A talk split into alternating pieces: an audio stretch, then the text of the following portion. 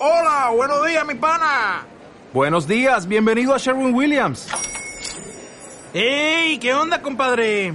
¿Qué onda? Ya tengo lista la pintura que ordenaste en el ProPlus app. Con más de 6.000 representantes en nuestras tiendas listos para atenderte en tu idioma y beneficios para contratistas que encontrarás en aliadopro.com. En Sherwin Williams somos el aliado del PRO.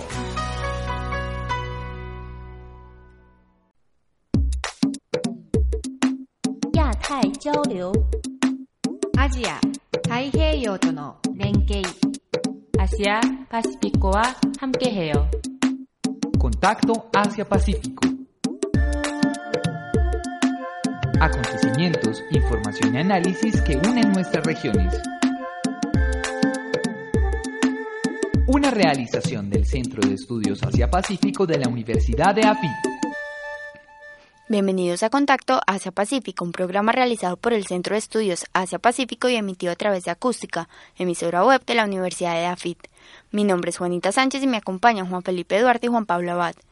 En la misión de hoy tenemos noticias de actualidad y un especial con el doctor Ignacio Bartesagui, coordinador del Observatorio de América Latina y Asia Pacífico, quien estuvo presente como panelista en el evento Semana Asia sobre la Alianza del Pacífico como instrumento de internacionalización llevado a cabo el pasado 17 de agosto de 2016. Estos son los titulares. Australia abrirá embajada en Colombia para acercarse a Latinoamérica. Autoridades de China y Japón harán histórica visita a Cuba para reforzar relaciones diplomáticas. Fuerzas militares de Colombia fueron invitadas de honor en la reunión Asia-Pacífico celebrada en Filipinas. China anuncia apoyo al desarrollo de las Naciones Unidas. En Australia y Colombia. Durante la reunión con la Asociación de Prensa Extranjera, la ministra de Asuntos Exteriores de Australia, Julie Bishop, anunció que su país abrirá nuevas embajadas, entre ellas en Colombia. De acuerdo con Steven Chobo, ministro de Comercio de Australia, Latinoamérica representa grandes oportunidades para su país en cuanto a comercio e inversión. En ese sentido, las mayores inversiones australianas están en Argentina, Brasil, Chile, Colombia y México. Haciendo referencia a Colombia, Chobo expresó en la reunión que el proceso de paz supondrá tanto para nuestro país y para Latinoamérica un aumento en las oportunidades y relacionamiento con el mundo. En China y Japón. El primer ministro chino Li Keqiang visitará Cuba con el fin de reforzar las relaciones bilaterales y la tradicional amistad entre dos de los pocos regímenes comunistas en el mundo. Además, esta será la primera visita del primer ministro chino desde que los dos países establecieron relaciones diplomáticas y desde la última visita del presidente chino Xi Jinping. De igual manera, el primer ministro japonés Shinzo Abe visitará Cuba para encontrar una solución a los programas nucleares y de misiles de Corea del Norte. Asimismo, la visita tiene como objetivo establecer relaciones comerciales que buscan reforzar la cooperación económica con Cuba y el crecimiento de la economía global. En Filipinas y Colombia, el general Juan Pablo Rodríguez Barragán, comandante general de las Fuerzas Militares de Colombia, participó en la conferencia Forjar lazos de cooperación en medio de desafíos para asegurar nuestro futuro común, la cual se desarrolló en la ciudad de Manila, Filipinas, a principios de septiembre. El evento se realiza una vez al año y ofrece un foro único para abordar los desafíos y las perspectivas regionales.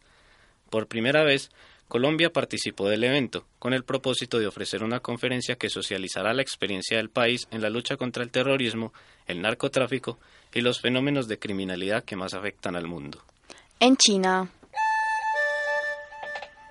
El crecimiento global sostenible es uno de los principales objetivos que tienen las Naciones Unidas. Así se confirmó durante la reunión sobre la aplicación de la Agenda 2030 para el Desarrollo Sostenible organizada por la Comisión Permanente de la ONU en China el primer ministro chino Li Keqiang anunció que su país aportará económicamente a los proyectos de desarrollo de la ONU para 2020.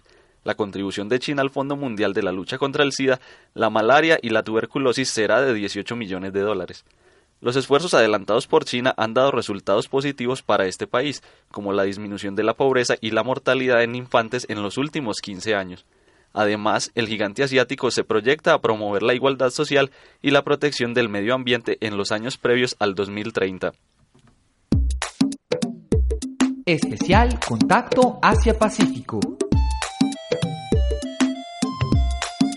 Una oportunidad para profundizar en la región. En el especial de hoy hablaremos sobre el Observatorio de América Latina y Asia Pacífico. El observatorio tiene como objetivo profundizar en el conocimiento de las relaciones económicas entre ambas regiones y brindar la información para que se fortalezcan las políticas y estrategias en materia comercial y diplomática. Para profundizar sobre esa institución nos hablará el doctor Ignacio Bartesagui, quien actualmente se desempeña como coordinador del observatorio y cuenta con amplios conocimientos en relaciones internacionales, procesos de integración y comercio internacional. En, en, una relación siempre muy compleja, como son las relaciones entre América Latina y Asia Pacífico, se necesita de mucha información eh, de conocernos más, de acercarnos más.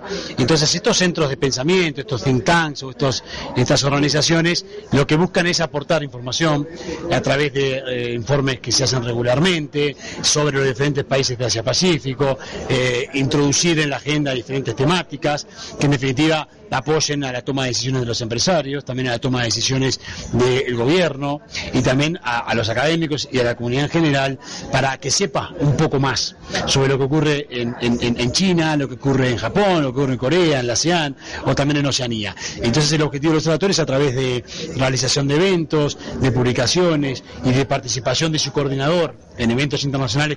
El Observatorio de América Latina y Asia Pacífico se consolidó desde el 2012 como una propuesta de incorporación a la agenda de la Asociación Latinoamericana de Integración. Desde su conformación, el observatorio ha forjado una sólida trayectoria, la cual nos comparte el doctor Partesagui. La trayectoria del observatorio así, llevamos ya cuatro años de existencia, en cuatro años nos hemos posicionado muy bien como un observatorio birregional, digamos, es América Latina Asia Pacífico, no es de sobre China o sobre Japón, sino es sobre toda América Latina y sobre todo Asia Pacífico. Hemos realizado muchos eventos, hemos captado eh, a los académicos, hemos eh, constituido un foro eh, académico con más de 100 expertos eh, que por supuesto tenemos miembros de, del Centro de, de, Asia Pacífico allí, eh, Adriana Roldán en particular. Eh, después también hemos organizado muchos eventos donde han participado diplomáticos y negociadores. ya tenemos, hemos realizado un foro gubernamental, hacemos también regularmente foros académicos, tenemos también un foro empresarial realizado en Lima el año pasado que fue muy exitoso, donde discutimos cómo ingresar a la ASEAN qué hay que tener en cuenta, estudiamos, discutimos las normas técnicas, eh, analizamos, invitamos a empresarios para que nos cuenten casos de éxito. Entonces el observatorio creo que la trayectoria, trayectoria ha sido muy favorable, hemos crecido, tenemos una agenda eh, ya bastante reconocida, pero todavía mucho por hacer en términos de, analizar lo, los nuevos temas que se están dando en esa región y los desafíos que tiene América Latina para insertarse también en esa región. Especial Contacto Asia-Pacífico. Una oportunidad para profundizar en la región. Hemos llegado al final de nuestra misión. Los invitamos a escuchar el próximo programa de Contacto Asia-Pacífico en señal en vivo todos los martes, jueves y domingos a las dos y media de la tarde por la emisora web acústica.eafit.edu.co. Muchas gracias a nuestros oyentes. 亚太交流アジア太平洋との連携アシアパシフィコは 함께해요 Contacto Asia-Pacífico Acontecimientos, información y análisis que unen nuestras regiones. Una realización del Centro de Estudios Asia-Pacífico de la Universidad de AFIT.